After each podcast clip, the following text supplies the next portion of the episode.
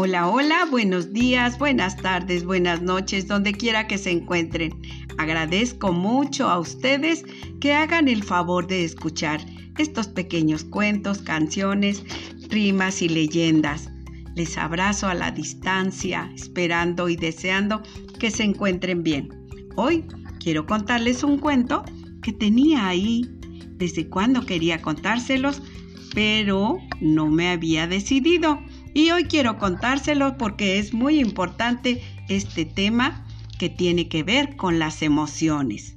Así es que hoy el cuento titulado El monstruo de colores. Y dice así, hoy se ha levantado el monstruo de colores confuso, aturdido, no sabe muy bien qué le pasa una amiguita que tiene se acerca por ahí y le dice, ya te has vuelto a liar, no aprendes nunca. Menudo lío en que te has hecho con las emociones. Así, todas revueltas no funcionan. Tendrías que separarlas y colocarlas cada una en su bote. Si tú quieres, yo te apoyo, te ayudo a poner orden. El monstruo solo la mira, no entiende nada. Y ella sigue diciendo, cuando estás alegre, ríes, saltas, bailas, juegas y quieres compartir tu alegría con los demás. La alegría es contagiosa, brilla como el sol, parpadea como las estrellas.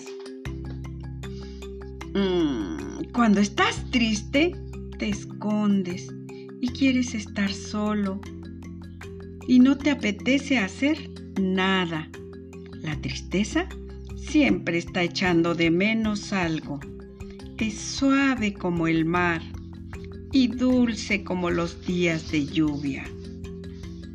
Pero cuando estás enfadado o enojado, sientes que se ha cometido una injusticia y quieres descargar tu rabia en otros arde como el rojo fuego, en vivo, y es feroz como el fuego, y quema fuerte, y es difícil de apagar.